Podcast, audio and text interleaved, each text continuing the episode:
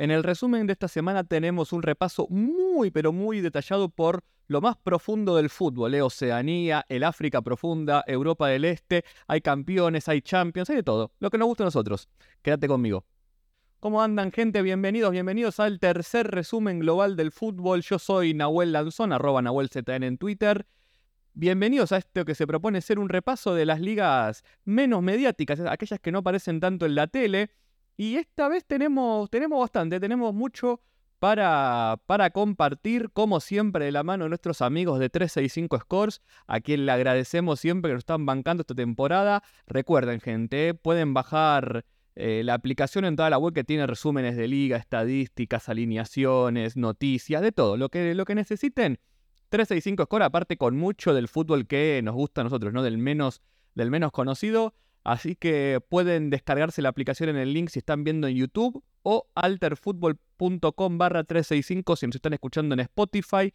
Eh, muy buenos los números de este, del capítulo anterior. ¿eh? Mejoramos los números de Spotify con respecto al primer capítulo y sumamos toda la gente que nos, vio, que nos vio por, YouTube. O sea, buenísimo. La verdad les agradezco con el alma que se estén copando con este proyecto y nada más les voy a pedir que sigamos con esto, ¿no? Que si ven los tweets los compartan, hagan retweet, ayuden a la difusión de este podcast para que, para que cada vez seamos más gente que, que disfruta de este, de este fútbol no tan, no tan mediático. Así que nada más, sin, sin eso, de nada más con su compañía, sin más preámbulo, nos adentramos ya en lo que es este resumen porque viene cargado, así que tenemos que, que pasar rapidito. Y si tenemos que arrancar, no podemos sino hacerlo por lo más importante. No voy a decir que lo dije, pero lo dije. Hay finalistas de la Champions League africana. Uno es el al que ya sabíamos después del 3-0. Eh, hizo su negocio después en la vuelta. Al-Ahly finalista. Y el otro, que ya lo habíamos mencionado que podía llegar a pasar, es el Huidad Casablanca, que empató 2-2 con Mamelodi Sundowns en Sudáfrica. Habían empatado 0-0 en la ida y se lleva, se lleva el premio mayor. Lo empató a los 83 minutos con un gol en contra de Mbala. Como están viendo aquí en, en 3-6-5 scores, un segundo tiempo que la verdad tuvo cuatro goles, estuvo muy bueno. Y no quiero decir que lo dije, pero lo dije, porque la verdad que el Mamelodi hizo el desgaste, no, no jugó mal, jugó bastante bien, pero... Y le pesó la historia. Le pesó, le pesó la tradición de que, el que los equipos norteafricanos siempre están un poquito mejores. Son más competitivos. Es, es la verdad, ¿no? no sé cómo decirlo, pero es la verdad. Son más competitivos. Hay algo ahí. Hay algo ahí. Hay un gen que es un poquito más. Un poquito más durito, ¿no? A la hora de jugar esta clase de partidos y se llevó el Wydad, la verdad, un resultadazo y me parece que tenemos una final que va a ser muy buena.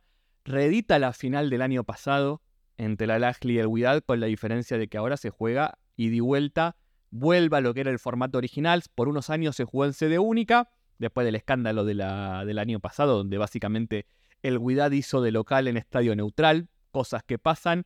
Eh, ahora, bueno, le, le, toca, nos toca tener y vuelta a la final. Será en junio, primera y segunda semana de junio. Mamelodi se va a quedar con las ganas de, de una final que la verdad la tenía todo para llegar hasta ahí porque había hecho todo el desgaste.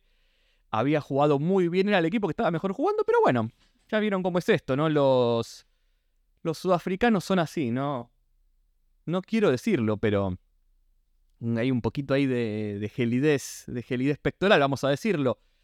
Y sí, porque tenías que ganar de local, hacer la diferencia, había que poner ahí el, la impronta en esta clase de partidos y el Huidad se lleva, repito, un resultadazo, una serie que le costó muchísimo, le costó mucho sacarla adelante, pero lo logró y el Huidad defenderá su campeonato y el al va por la revancha el año pasado. La verdad, viendo ambos equipos, yo diría que va a ser una final muy cerrada, con un quizás leve favoritismo para la Lajli, porque el primer partido, como estamos viendo en pantalla, lo juega de local y ahí puede llegar a hacer la diferencia, pero no va a ser fácil. Yo creo que el Widad no es el Widad del año pasado de Regragui, tiene un poco menos, juega un poco peor, pero no deja de ser un equipo que de local se hace fuerte y que de visitante no regala nada. El Al-Ahly, por su parte, Mm, está jugando mejor, está jugando mejor a partir de cuarto de final, la verdad que se encontró un poco el equipo de Kohler, la verdad le encontró un poco la vuelta. No me está gustando mucho la defensa por momentos, pero está muy bien Percy Tau, que por fin está pagando sus dividendos, está jugando bien Hussein el Shahad. Ah, hay buenos niveles adelante, con lo cual yo creo que ahí puede haber alguna diferencia. Vamos a darle un poco de descanso, calculo que para la semana que viene a la Champions Africana, o me parece que llegamos. Vamos, vamos a ver si llegamos a la primera, por lo menos a la primera ida. Pero, pero bueno, esta será la final. Huidad contra al otra vez el norteafricano dominando. Y bueno, pasamos a la otra Champions, porque también hay Champions cruzando el océano. Y así es, señores, tenemos también final de Champions de Oceanía, Auckland City de Nueva Zelanda, como siempre, contra el Suba de Isla Fiji. Esta final se va a estar jugando el sábado a las 00 o sea, hora argentina, con lo cual sería el viernes 23.50, para que más o menos se den una idea. Viernes 26. Y la vamos a transmitir por Alter Fútbol, ¿eh? así que anótenselo twitch.tv barra Alter Fútbol si quieren ver la final de la Champions de Oceanía. Arrancamos viernes 26 eh, de mayo a las 23.30 más o menos hora Argentina, 21, 21.30 hora Perú más o menos, hora Perú-Colombia. Eh, así que los invitamos a sumarse, vamos a estar transmitiendo esta final. Y estuvimos a esto un poquito nada más del batacazo, porque el Oakland City jugó contra el Ifira Blackbeard. Recordemos que la Champions está jugando todo a sede única en Vanuatu. El Ifira Blackbeard era el equipo local. Y en la final, la semifinal, perdón, empató 2-2 contra el Oakland City terminó ganando los neozelandeses por penales 5-4. Recién el último penal erró el jugador de Vanuatu, lamentablemente. Pero eso no es todo, porque el, el Ifira estuvo 2-0 arriba. Estuvo 2-0 arriba hasta buena parte del segundo tiempo. Y el Oakland le terminó imponiendo su ventaja, lo termina empatando a los 94 minutos con un gol insólito que el arquero se come. Lástima porque el arquero había atajado muy bien del, del Ifira, pero bueno, en la último centro le, cayó, mm, quiso agarrar la pelota en un centro, se le cayó y, bueno, empató el Oakland. Pero pasó algo insólito en la, en la final porque el Ifira Blackbeard jugó con un jugador menos cuando no debía, pero no por un full que, bueno, te expulsaron mal o te cobraron mal, sino porque pasó algo muy bizarro, que es que en una jugada, después del segundo gol del, del Ifira Blackbeard, sale rápido Lockland City, hacen falta los del, eh, un jugador, el, central, bien digo, del, del Ifira, y el árbitro lo amonesta. Pero el asistente después le dice que había offside, no había bar. Pero bueno, le, cantó el offside. Entonces el, el árbitro retrotrae la jugada y da a entender como que le saca la tarjeta amarilla, o sea, como que le retrae la tarjeta que le había sacado. El mismo jugador, 10 minutos después, se manda una falta y lo expulsa por doble amarilla porque los jugadores del Oakland City le dicen que ya tenía tarjeta, pero en realidad no tenía. Según lo que se entendió por todos lados, porque el árbitro había sido claro con que retiraba la tarjeta. Bueno, cosas que pasan. Lo que uno le queda entender es que el árbitro o se olvidó de sacar la segunda tarjeta amarilla, o sea, porque había sacado la tarjeta amarilla y se había ido. Los jugadores del Oakland City le dicen che, mirá que tiene dos amarillas y ahí le saca la roja. Entonces, o se olvidó y el jugador iba a jugar con dos tarjetas amarillas, o se olvidó que le había retirado la tarjeta, la primera. Pero bueno, el Oakland City, si no gana, lo empata, viste, siempre es así, es zapata el Oakland City. Y siempre los árbitros una manito le dan. Jugará contra el Suba de Isla Fiji que le ganó 4-2 al Pirae. Un partido que también se fue a la prórroga, terminó 2-2 eh, entre el equipo de Isla Fiji y el equipo de Tahití y después lo liquidó el equipo fijiano en, la prórroga. ¿Tiene chances el Suba de dar el batacazo? Y yo diría 5% siendo buenos. Pero, pero bueno, vamos a ponerle acá que va a ganar el Suba. Pero yo no creo, la verdad. ¿Por qué? Porque en la ida ya se enfrentaron y ganó 3-1 el Oakland City, perdón, en la fase de grupos. Pero, como dije en el primer, en el capítulo anterior, cuando hablamos de la Champions de Oceanía, el Oakland City cuando juega en Nueva Zelanda es un equipazo para Oceanía, para los límites de Oceanía. Cuando juega en otro país es nada más un buen equipo. Si estamos viendo, le está costando eh, los partidos. No es que no los gana, los gana, los se termina imponiendo, pero no es por el margen abultado que suele tener cuando juega de local. Le, le hace muy bien a la Champions de Oceanía que no se juegue en Nueva Zelanda, porque la verdad Nueva Zelanda es uno de los peores lugares para jugar fútbol. Perdón si hay algún neozelandés escuchando, lo dudo, o alguien que iba en Nueva Zelanda y le tenga cariño a ese país. Debe ser hermoso vivir en un país hiperestable, con una economía bastante buena, una sociedad bastante tranquila. Debe estar perfecto, pero no le pidas que pateen un fulbo. Los partidos de Champions no tienen emoción. La liga de Nueva Zelanda, que tampoco tiene los suyos, tenía su liga de franquicia, después ahora la cambiaron a un sistema por zonas que tampoco está bueno. No es un lindo lugar para jugar fútbol. Debe estar bárbaro vivir en Nueva Zelanda, pero no tiene onda para jugar al fútbol. Es un lugar aburrido. Y por lo menos en Vanuatu lo que vemos es gente en la cancha, muy buena asistencia, público muy, pero muy amateur. Se notan muchas cosas que es un público que no está acostumbrado a ver fútbol, pero bueno, no importa, por lo menos van a la cancha, se divierten. Eh, le cuesta un poquito más a Oakland hacer, hacer pie. La cancha no está en buen estado, lo cual ayuda a que sea un poco más pareja la cosa. Los equipos que no son neozelandeses hacen un poquito más de diferencia física cuando, cuando juegan en, en Oceanía, digamos, y no en Nueva Zelanda. Está mal dicho geográficamente, pero bueno, ustedes me entienden. Con lo cual le agrego un poquito más de picante. ¿Alcanzará para que el suba pegue el batacazo? Y no sé si le alcanza, pero sí lo que sé es que si se da ese batacazo es más probable que se dé en Vanuatu o fuera de Nueva Zelanda que dentro. Con lo cual, ese es mi margen de esperanza. Recuerden, gente, ¿eh? viernes 23.30 hora Argentina, twitch.tv barra alterfútbol. Vamos a transmitir la final. Y los espero, la verdad que no, no sé qué más decir, los espero junto a Enzo, que me dijo que, va, a hacer lo posible para estar ahí. Así que bueno, Oakland City suba, final de Champions de Oceanía. Y vamos a estar todos haciendo fuerza para que no se dé lo que todos creemos que se va a dar. Bueno, terminada la parte de Champions, empezamos con la liga. Tenemos muchas ligas para repasar, pero vamos a empezar por, por Asia, que como hacemos siempre, y con la liga que está más entretenida en cuanto a definición, la Liga Saudí está on fire, gente. Está buenísimo el cierre de liga. Quedan dos fechas. El sábado se juega las, digamos, anteúltima.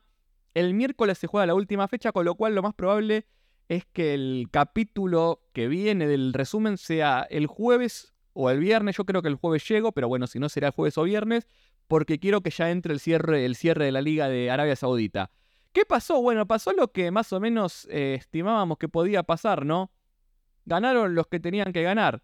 Por un lado, el, Itihad le ganó, ganó su partido 1 a 0 al Albatén, que ya está descendidísimo. Y el Al Nacer de CR7 terminó ganándole, acá vamos a ver el partido, al Al Shabab, donde juega, por ejemplo, Ebro Ganeo, Cristian Wonga, que hizo los primeros dos goles. Arrancó perdiendo el Al Nacer si se daba ese resultado, si el Al-Shabaab ganaba y se mantenía el triunfo del Itihad, el Itihad ya era campeón.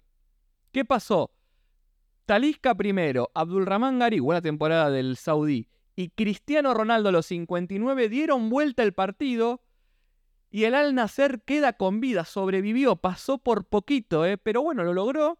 Está, está ahora en segundo lugar y que miren cómo queda la tabla: 66 puntos el Itihad, 63 en el Al Nasser. El desempate, el criterio de desempate es el head-to-head, duelo entre ellos. Ahí tiene ventaja el Etihad. Con lo cual, para que se dé el batacazo, el Etihad tiene que perder un poco más de tres puntos. Tiene que perder los tres puntos ahora y después empatar. Está, no está fácil. Tiene partidos bastante ganables. El Etihad le queda el Alfaija y el Altaí. Puede perder algún puntito en el medio. Pero bueno, está muy lindo el cierre de liga. Se va a cerrar. El Al tiene que sí o sí ganar los dos. Yo quiero decir esto. Eh. Hay que ver qué pasa con Cristiano Ronaldo postemporada. Hay un poco más de calma en los hinchas del Al Nacer porque, bueno, ahora CR7, después del partido con el Al Shabaab, hizo unas declaraciones bastante positivas sobre la liga, diciendo que es una de las va a ser una de las mejores ligas del mundo. Que si bien le hacen falta jugadores de, mayor jerarquía, está camino a ser una, muy buena liga y muchos interpretaron eso como que él va a continuar el, año que viene. Yo todavía me quiero reservar un poquito de duda, hay que ver qué pasa. Y para mí el campeonato no del Al Nacer tiene mucho que ver en una futura ida o no de CR7 de Arabia Saudita. Hay que ver, no, no digo que si no sale campeón se va, pero yo creo que en Arabia Saudita están todos esperando que el Al Nacer levante la copa si le da un argumento más a CR7 para quedarse. Bueno, todos salvo los hinchas del Itihad que estarán esperando que no lo bombeen. Repito, el Itihad tiene que perder más que un partido, tiene que perder uno y después volver a perder puntos. Y el Al Nacer obligado a ganar. Pero bueno, llegamos a un cierre de liga bastante, pero bastante bueno. Y bueno, se define el miércoles que viene. El sábado hay fecha, miércoles que viene se vuelve a jugar. Y el próximo capítulo ya estaremos viendo cómo cerró la liga y viendo algunas repercusiones. Seguimos en Medio Oriente, gente, porque tenemos ahora al Kuwait, que es campeón de Kuwait. No, no, no, no lo dije mal. El Kuwait Sports Club, el club típico, el más, uno de los más antiguos, uno de los más ganadores. es el... No, el más ganador ahora quedó. El más ganador de Kuwait, del, por lo menos en liga, es campeón. Le sacó 6 puntos al Casma y al Arabi en la zona de campeonato y termina de imponerse. Título 18 para el Kuwait. Tiene uno más que los otros dos grandes de, de, Kuwait, que son el Qadsia y el Al Arabi. Después lo sigue el Casma un poquito más atrás. Son los cuatro equipos principales. En Kuwait creo que hay 15 clubes en total o una cosa si no hay muchos clubes. Es un lugar chiquito, Kuwait, no hay muchos clubes dando vuelta, con lo cual eh, es una liga bastante monótona en el sentido. Siempre se termina definiendo entre estos cuatro equipos. En el último tiempo el Al Salmilla también se metió. Pero bueno, el Kuwait, un histórico, eh, es ganador de la Liga de Kuwait, se sigue imponiendo. Y lo felicitamos, le felicitamos al Kuwait. Una linda liga para jugar en el Fútbol Manager de Kuwait, se, la, se las recomiendo. Seguimos ahora con Bahrein, cruzamos, nos metemos en el Golfo, mejor dicho, en la, isla de Bahrein, Bahrein, como le quieran decir. Yo le digo Bahrein porque es más, más sencillo. También tenemos campeón. Atención a este equipo. El Al Jaldilla campeón con 42 puntos por sobre 41 del Manamá y 40 del Mujarrak. Ojo con este equipo fundado en 2020, su primera liga ascendió el año pasado, ya es campeón, ya fue campeón de Copa también en el 2022. Es el nuevo rico del barrio. Eh, por si no saben cómo es el fútbol de Kuwait, el Mujarrak es el equipo que siempre estuvo vinculado, por no decir que directamente es, de los Al Jalifa, la Casa Real de Bahrein. En 2020 se funda el Al Jaldilla, que lo funda un, directivo, Mahmoud Hanaji, que también por lo que leí, no encontré data de esto, pero es lo que dicen en los medios de Bahrein, es dirigente del Córdoba de España, el Córdoba Club de Fútbol, que es la, y este Hanaji es la cabeza de un grupo de empresarios de Bahrein que fundaron este club con aval de la Casa Real también. Y en dos años contrataron, la verdad, bastantes jugadores de selección, algunos extranjeros muy buenos, y ya tienen su primera liga. Dos años, dos o tres años de existencia nada más para el Al Jaldilla no le viene mal a la Liga de Bahrein que haya un equipo más eh, también que el que le haga competencia al resto. ¿Y quién te dice que se puede empezar a hablar de una liga un poquitito más fuerte? Recuerda también que la familia real de Bahrein está metida en Francia con el París Fútbol Club, no el Paris Saint Germain, el París. Eh, así que están también haciendo ahí sus pasos en el fútbol a un nivel obviamente mucho menor que el de Qatar y Arabia Saudita por una cuestión de billetera, pero no deja de ser interesante todos estos pasos que se están dando. Felicitaciones para el Al Jaldilla. primera vez que sale campeón en menos de tres años de existencia. La verdad, bastante bien. Hay una historia ahí a, seguir, a seguir para los próximos años. Y siguiendo en Medio Oriente también tenemos campeón en Oman, el Al Najda, campeón con 56 puntos, le ganó 3-0 al Musaná y se impuso sobre el Al Suway con 52 puntos. Cuarto título de liga, y doblete, porque también había ganado la Copa el Al Naseda, que la verdad vale decirlo, es, está destronando los, al, al que hace no mucho era el mejor equipo de Oman, al Al que también venía bien, al Dofar. La verdad, felicitaciones al Al Naseda. Linda liga la de Oman, a mí también me gusta mucho, tengo mucho cariño. Eh, otra liga para, que, para jugar al fútbol manager si les interesa. Y bueno, felicitaciones al Naja también, vamos a felicitar, estamos, estamos felicitones hoy, ¿eh? Muchos campeones en Medio Oriente y todavía nos falta un país más, ¿eh? Y sí, no, ya no estamos más en zona árabe, ahora es zona persa. Estamos en la Liga de Irán, el Persépolis, campeón, también en un cierre de campeonato apasionante. 66 puntos contra 65 del Cepaján, el equipo favorito de muchos tuiteros, como digo yo. Y el Esteclal, 62 puntos. El Esteclal le ganó 7-1 al Tractor Sassi, o Extractor Sassi, no alcanzó. El Persepolis le ganó 4-0 al Nasaji Mazandarán y se terminó imponiendo. El Cepaja también ganó su partido. Muy buena temporada del, Persepolis, que tiene 15 títulos de liga, sexto en los últimos 7 años. ¿eh? Viene dominando la liga del Persepolis, mucha plata atrás, se termina imponiendo. Y ya estamos hablando de uno de los grandes del continente, con lo cual no es sorpresa, pero no deja nunca de ser eh, interesante que el Persepolis haga buenas Champions yo siempre separo, obviamente, lo que es cuestiones de gobierno con lo que es el pueblo. Está bien que el Persepolis y el Esteghlal siempre tuvieron mucha banca eh, gubernamental, pero bueno, también son clubes masivos con millones de hinchas. Así que por ellos, por ellos, me, alegra mucho cuando, cuando les va bien a, estas, a estos dos equipos. Es un lindo, es una linda liga también, la dirán. Me gusta mucho eh, cuando, cuando se pone más, más intensa una liga donde suele haber bastante quilombo en las tribunas, pero bueno, eh, ¿qué, les podemos decir, no? Esa es una parte que quizás no está, no está para que digamos en público, pero es una linda liga, es una linda liga, la dirán. veremos cómo hace el Persepolis, que hace rato ya que su objetivo principal es la Champions Asiática y le falta todavía un poquito de, recursos para igualar eh, los extranjeros, más que nada, porque el futbolista a nivel local, o sea, el futbolista iraní, que juega en el Persepolis contra el futbolista saudí, catarí, de Emiratos, es bastante parecido y por no decir un poquito mejor incluso. Pero la diferencia la suelen hacer los equipos de, la zona árabe con los extranjeros. Y ahí es donde al Persepolis le falta un poquito todavía. Siempre están intentando lograr algunos fichajes de renombre. La plata y el hecho de irse a vivir Irán, que eso para algunos es como todo un tabú, más ahora después de, de toda la situación política que se vivió, es lo que un poco eh, le restringe las posibilidades de crecer. Pero nada, es un, son equipos bastante, bastante interesantes para seguir. Mm, no sé si todavía están a ese nivel por esto que digo, ¿no? Por la falta de jueces extranjeros como para volver a dar el batacazo a nivel continental. Pero.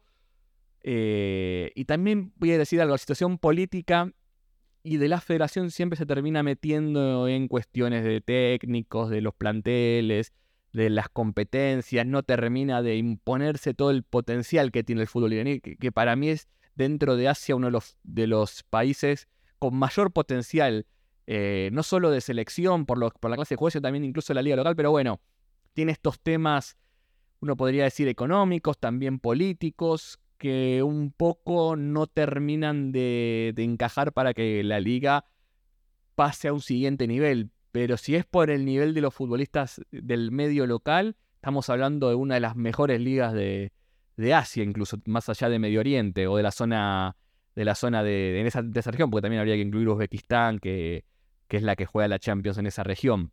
Pero, pero bueno, esto que digo, ¿no? Siempre falta un poquito para que terminen de dar el salto por lo menos a nivel regional.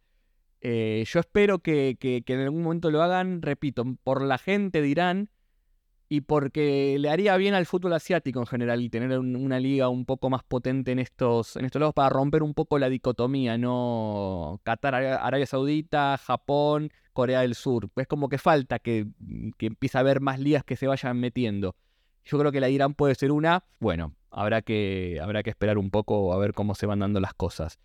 Eh, terminamos el recorrido por Asia y ahora nos vamos, gente, para África, que tenemos un montón de ligas bien exóticas de las que nos gustan para, repasar campeones. Y empezamos por Camerún. No sé si se llega a ver, pero acá está el amigo Eto. El Cotton Sport de Garúa, uno de los equipos más importantes de Camerún, uno, de los históricos. Ganó el campeonato Elite One, o sea, la primera división. Le ganaron al Canón de Yaoundé 2-0 y en el tercer día de playoff y pasa a ser uno el equipo más ganador de, la Liga de Camerún, me parece. Título número 18 para ellos.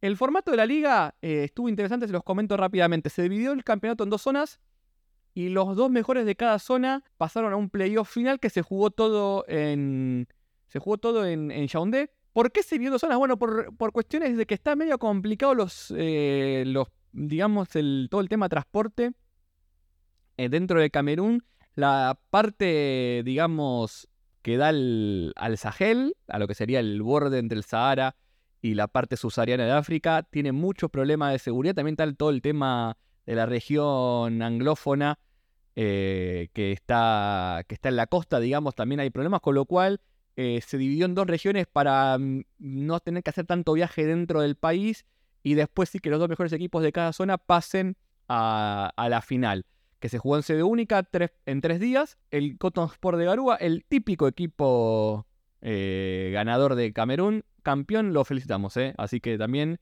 tenemos siempre irradiante toque. Descubrió por las malas de que tiene que darle bola al fútbol local si quiere tener un poco de carrera dentro de la Federación de Fútbol de Camerún. No solo ahí, sino también dentro del fútbol africano, dentro de la CAF. Pero vamos a decirlo, creo que ya lo hablamos esto bastante en su momento muy hábil políticamente en algunos, algunos manejos, es muy hábil. Me, saco el sombrero, mucho mejor que Drogba, que se lo comieron en un pancito en Costa de Marfil. Otra historia para otro día. De Camerún viajamos a Lesoto porque el FC Bantú, el equipo que representa todas las etnias de, del Bantú, es, un, digamos, una raíz eh, de lenguaje. muchos lenguajes que se hablan en África o dialectos surgen de una raíz única que es el bantú. Este equipo se fundó hace ya casi 100 años y toma ese nombre un poco porque las, etnias que se juntaban en la ciudad donde, de la cual es este equipo decidieron ponerle este nombre. Más allá de ser un equipo muy tradicional, uno de los más grandes, tiene nada más eh, cinco títulos de liga y que los ganaron a partir del 2000, con lo cual es un, es un neófito en términos de campeón, pero es uno de los equipos más grandes de Lesoto. El más grande siempre es el Matlama, que es el campeón anterior. Pero bueno, bien por el Bantú, 68 puntos, le ganó 3-0 al Lifofane. Eh, bien por el Bantú, que le ganó 3-0 al Lifofane. 68 puntos para ellos. Ahí lo vemos en la tabla, es la mejor tabla que pude conseguir, fíjense los píxeles. 68, 63 del Linare, 62 de las Fuerzas Armadas de Lesoto. Y bien por el Bantú, de quinto título para ellos. Buen club, linda liga. Vamos a ver si la podemos mejorar para el Fútbol Manager que del, año que viene, la de, la de Lesoto. Es una de las ligas a las que quiero ver si le podemos dar un poquito de amor junto a la Lesotina. Y tenemos como 100, 100 candidatos para sumar al research. Lo digo acá medio bajito para el Football Manager 24. Creo que una de las ligas que va a tener un buen upgrade es la de Lesoto. Seguimos en el Congo. No el Congo, la República Democrática, sino el Congo Brazzaville, que está del otro lado del río. El Otojo es campeón. Vemos ahí la foto de los muchachos entrenando. Que le ganaron 3 a 1 al Talangay.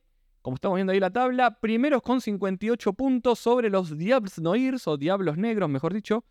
Eh, Sexto título para el Otojo, que es uno de los nuevos, de las nuevas potencias del fútbol del Congo, 2018, 2019, 2020, 2021, 2022 y 2023. Seis años consecutivos ganando la liga local y hegemonizando el torneo, así que lo veremos en la Champions Africana, veremos cómo le va la liga del Congo, no es una liga muy fuerte a nivel mediático, a nivel económico, pero los jugadores sí son bastante buenos en relación a todo el resto de las ligas.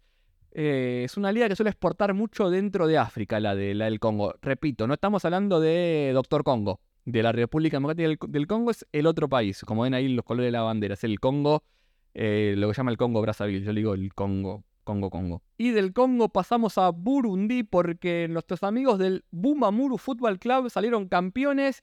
Primer título de liga para ellos, pero ya tienen dos copas ganadas, 2021-2022 Gracias a Yenso Duarte, que, de quien saco este dato, también saqué otros eh, que siempre le agradezco. Arroba Yenso Duarte, síganlo en Twitter, como siempre digo, que es una especie de productor en las sombras de este, de este podcast, así que siempre el agradecimiento para, para ellos. Para él, no, es, o sea, labura un montón, parece que son varias personas, pero, pero es él solo, lo juro. Le ganó 5-0 al Olympic Star, quedó primero con 68 puntos en la última fecha contra el Flambeau du Center.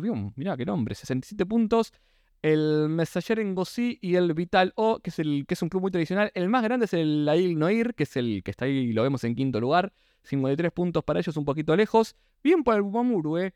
La liga de Burundi, se los digo en todo sentido, no es muy buena. Es de las más flojas de África. Económicamente muy, pero muy floja. A nivel jugadores, es como todas las ligas de este nivel. No es que sean malos, pero generalmente terminan siendo eh, jugadores los que llegan a las ligas, que terminan como muchos jugando en las ligas de la región, no son jugadores que suelen ir mucho a Europa. Eh, sobre todo los jugadores del, este africano no suelen tener mucho, muchas oportunidades en el fútbol europeo. Lamentablemente también porque me parece que toda la atención siempre se centra del lado más del, oeste, ¿no? Que está Senegal, Nigeria, Ghana, bueno. Y los los europeos que invierten en, jugadores jóvenes africanos generalmente van para esos, lados. Entonces eso también un poco deja el fútbol de la región del este africano con menos estructura de juveniles. Generalmente cuando digo esto hablo de las academias y de ese tipo, porque los clubes en sí no suelen tener inferiores. Obviamente los clubes más importantes de todos los países tienen sus categorías inferiores, pero no terminan de ser los grandes generadores de los futbolistas eh, que terminan jugando en Europa. Esto pasa en muchos países del África subsahariana y se nota mucho eh, cuando falta ese, grado de, inversión europea. Muchas veces, muchas veces esa inversión, suena feo decir inversión, pero lo es, eh, no, no, es para generar jugadores en para las ligas locales, sino para llevárselos afuera. Y muchas veces incluso no hacen la formación en su país, sino que rápidamente jugadores de 14, 15 años que tengan algo de potencial ya se van directo para, para Europa. Bueno, eso termina siempre de, marcar la diferencia con las ligas locales. Y la de Burundi es una liga que está muy, muy por debajo en todos los términos. Pero bueno, Bumamuro campeón. Y bueno, bien por ello estarán jugando la Champions. Esperemos que, que hagan un buen papel. Y antes de cerrar África, Atención al cierre de liga de Ruanda. Es muy bueno el cierre de la liga de Ruanda porque tenemos tres equipos luchando por, un, por el título en la última fecha. ¿eh? El APR, que es el equipo del gobierno, es el equipo del partido gobernante. Equipo de la etnia Tutsi, que fue la etnia masacrada en el genocidio ruandés. Después, a través de Paul Kagame, que es el presidente desde ese momento, vuelve al poder. Una de las cosas que hizo fue fundar este equipo, el APR, que viene ganando todo hace años. 60 puntos, está igualado junto al Kishobu, que está haciendo una muy buena temporada, y atrás está el clásico otro equipo típico, el Rayo en Sports, 58 puntos. El APR tiene partido contra el Gorila Fútbol Club, que está muy al fondo de la tabla, ni siquiera se ve acá. El Rayón contra el Sunrise y el Kishobu contra el Rutsiro, que está también muy en lo último. Con lo cual los tres tienen partidos ganables. Eh, el APR ganándose ya es campeón por diferencia de gol y creo que por el head to head también. Así que vamos a estar siguiendo la fecha el domingo. Pero está muy lindo el cierre, porque ninguno puede empatar, que ya la cosa se, pone, se pone interesante. Vamos a ver si corren valijas. ¿eh? En, esta, en esta clase de ligas, en esta clase de partidos, suele haber algún valijazo, tanto para los equipos que juegan para ir para atrás como para adelante. O sea, reciben plata de todos lados. El, por ejemplo, el APR juega contra el gorila y le puede tirar unos manguitos. No estoy diciendo que lo vayan a hacer, ¿eh? Por si algún ruandés me escucha y me quiere denunciar. No estoy diciendo que lo vayan a hacer. Pero a veces pasa que el por ejemplo, el app tiene unos, unos, unos pesos ruandeses y después también los otros equipos le tiran para que no vayan para atrás. Es como, pagame para que no me deje perder. Bueno, veremos cómo están las valijas en este nivel. Lindo cierre de liga, ¿eh? Bueno, me, los, quería, los quería traer a ustedes. No sé lo que me costó conseguir una tabla actualizada de la Liga de Ruanda. ¿eh? Otra liga que la que hay que darle eh, amor en el FM24. Y nos vamos para Europa porque tenemos un viejo conocido que es campeón de una manera muy particular. Así es, y estamos ahora en Rumania, porque como ven, ahora sí volvemos a 365 scores. El Farul Constanta es campeón, terminó imponiéndose tras ganarle al FCSB, que es el ex Esteo Bucarest para los, los más tradicionales, que cambió de nombre hace unos años. Un día tenemos que hablar del presidente del Esteo Bucarest o el FCSB, porque es un personaje de aquellos, eh, Gigi Becali. Pero ahora me quiero quedar con el Farul Constanta. ¿Por qué eh, me quiero quedar con ellos? Porque es el primer título desde que se fusionó este club. Es un club nuevo que se fusionó con el Vitorul en 2021. El Vitorul ya había ganado la liga en su momento. Pues es el primer título con esta fusión. ¿Y cuál es su particularidad? Bueno, que el técnico es el dueño del club y es nada más y nada menos que el mítico Maradona de los Cárpatos. Sí, sí, hablo de George Hagi, que salió campeón como técnico barra dueño del club Felicitaciones para un crack. Me pongo de pie, aplaudo. Bueno, no me voy a poner de pie porque tengo la cámara, pero aplaudimos. Felicito, de 50 puntos terminó siendo con la zona de grupos porque después se descuentan los puntos de las fases regulares. Medio un quilombo la Liga de Rumania. Lo importante es que el equipo de Hagi es campeón y eso, y eso nos deja contentos. Un tipazo, Hagi. De Rumania nos vamos a Chipre porque el Aris dio el batacazo. Se terminó quedando con la liga, hizo un sprint final furioso y se termina quedando con la liga. Lo baja la Poel que es el histórico equipo ganador, el Apoel. Muy floja la campaña del Omonia, estoy viendo ahí, 49, quedó muy atrás en la zona campeonato. Campeón el Aris Limasol por primera vez en 93 años de existencia. ¿eh? La verdad, muy bien el Aris. El Apoel perdió con el Apolón y ya con eso por diferencia de punto no podía alcanzarlo. El Aris después ganó su partido. Así que bien por el Aris Limasol que es campeón en Chipre y estará jugando Champions, pero también estará jugando Champions el Apoel por el tema del ranking el tema del ranking de, competición. Así que bien, bien por Chipre, una liga que la verdad ha crecido mucho en los últimos años. El Apoel tuvo un momento muy furioso en Champions League. Eh, de hecho, llegó a jugar con contra el Barcelona, creo, si no mal no recuerdo. Después un poco se, cayó. No pudo sostener lo que dijimos el capítulo pasado, ¿no? Cuando tenés eh, un par de buenas temporadas en Champions, ese influjo de dinero es muy importante, te, te, permite hacer diferencia, menos que te la fumes toda. Bueno, eso es lo que le pasó a Apoel que no pudo volver a los grandes momentos que tuvo hace unos años, pero terminó de impulsar una liga que hace unos 20, 30 años era una liga bastante menor, sacando el clásico de, el clásico de Nicosia ante la Poel y el, y pero eh, ha, subido mucho. Han subido mucho el resto de los equipos que la verdad están pagando buenos sueldos, están teniendo buena plata para lo que es la liga, obviamente, con lo cual le agrego un poquito más de, de entusiasmo a la liga, con mucha historia política por con muchos equipos. De eso hablo, eh, hay un hilo de Twitter que hice, así que si no lo vieron pueden buscarlo, se los recomiendo. Mientras tanto, en Moldavia, no sorprenda a nadie, el Sheriff Tiraspol campeón con 24 puntos de la zona campeonato, ganó todo como siempre, es el equipo que viene dominando el fútbol de Moldavia hace, eh, ya dos décadas. Como siempre digo, sin ser de Moldavia técnicamente, porque hay de Transnistria, un país que está dentro de Moldavia, pero que es autónomo, muy ligado a Rusia, con lo cual ahora está medio en una zona bastante complicada con el tema, con el tema de la guerra con Ucrania. Pero al Sheriff no le importa nada de eso. Campeón, 21 títulos de liga ganó casi todos de manera consecutiva. Hubo un par que perdió en el medio, pero este título es el, viene, es el que viene ganando de forma consecutiva desde 2016, con lo cual sería 2016, 17, 18, 19. En la pandemia no hubo liga, 21, 22, o sea, octavo, séptimo, octavo más o menos por ahí va, liga consecutiva. Aburridísima la liga de Moldavia, no, no se las recomiendo así para nada. No es una linda liga, el Sheriff saca demasiada ventaja. La novedad del Sheriff en estos últimos años es que se metió un representante ahí con mucho vínculo con el fútbol africano y es un equipo con mucha presencia de ese continente. ¿eh? Tiene 29 extranjeros en el plantel, de los cuales 16 son africanos. ¿eh? Así que eso sí está bueno porque después los, jugadores pueden terminar haciendo un, pegando un saltito. Ahí, así que es un detalle no menor ese.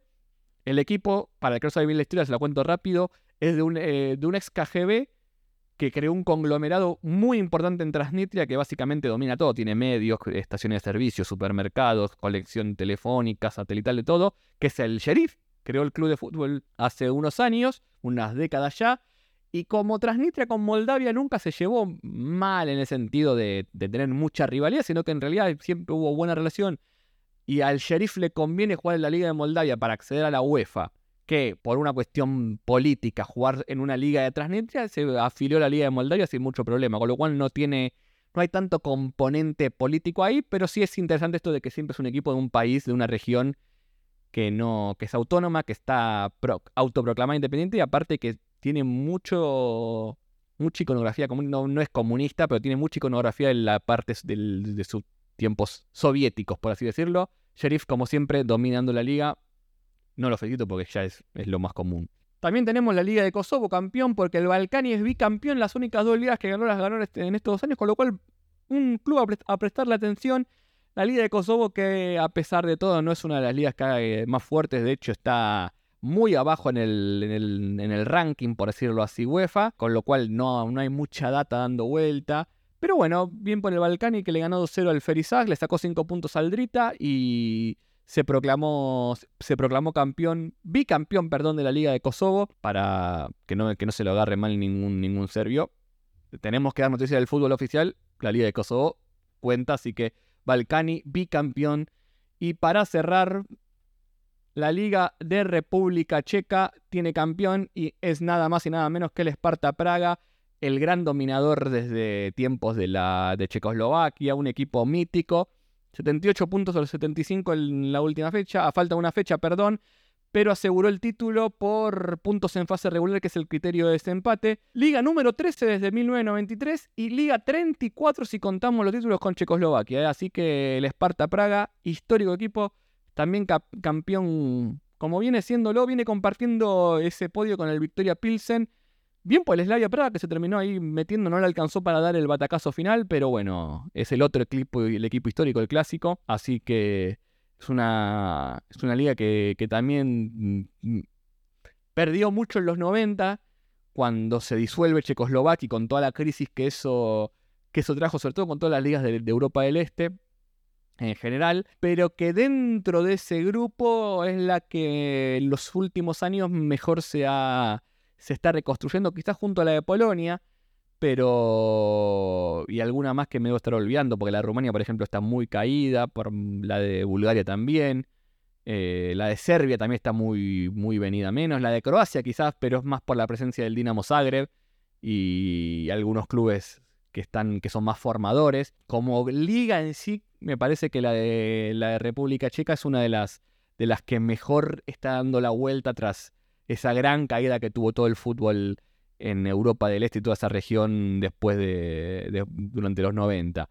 Así que el Esparta Praga, campeón Liga 13 desde la, desde, no la independencia, perdón, desde que la disolución de Checoslovaquia, 34 si contamos los títulos de Checoslovaquia. Y bueno, gente, hasta acá llegamos con, con el resumen. Bastante bien quedó. ¿eh? Yo pensé que iba a ser más corto, terminó siendo bastante extenso. Les agradezco como siempre que estén, que estén conmigo acompañándome. Repito, eh, lo que sean que estén haciendo, compartiendo el capítulo en Spotify, en Twitter, en Instagram, en donde sea, háganlo, taguenme, arrobenme, que yo también así los comparto y le damos un poquito más de difusión. Sigamos así, que, que quiero que esto siga creciendo. La verdad está muy, muy lindo hacer este proyecto, me está gustando mucho hacerlo. Nuevamente, le agradezco a la gente de 365 Scores que nos ayuda a que podamos hacer este podcast también en formato video. Recuerden que está el link a la descripción, eh, perdón, está el link en la descripción para descargarse la pantalla de la web o alterfutbol.com barra 365. Nosotros nos vamos a volver a ver o el jueves o el viernes que viene, dependiendo los tiempos. Yo creo que voy a llegar el jueves, pero bueno, también déjenme un día más por las dudas, porque quiero que termine la Liga Saudí el miércoles. Y este viernes, o sea, el viernes 26, recuerden, 23.30 horas eh, de Argentina, final de Champions Oceanía en Alter Fútbol, twitch.tv barra Alter así que ahí nos vemos para ver al Oakland City contra el Suba. Gente, que tengan un gran fin de semana largo en Argentina, feliz Día de la Patria, y para el resto que tengan un gran cierre de semana y un gran fin de semana, nos estamos viendo prontamente. Recuerden, arroba Nahuel yo soy Nahuel Lanzón, un abrazo grande y nos vemos.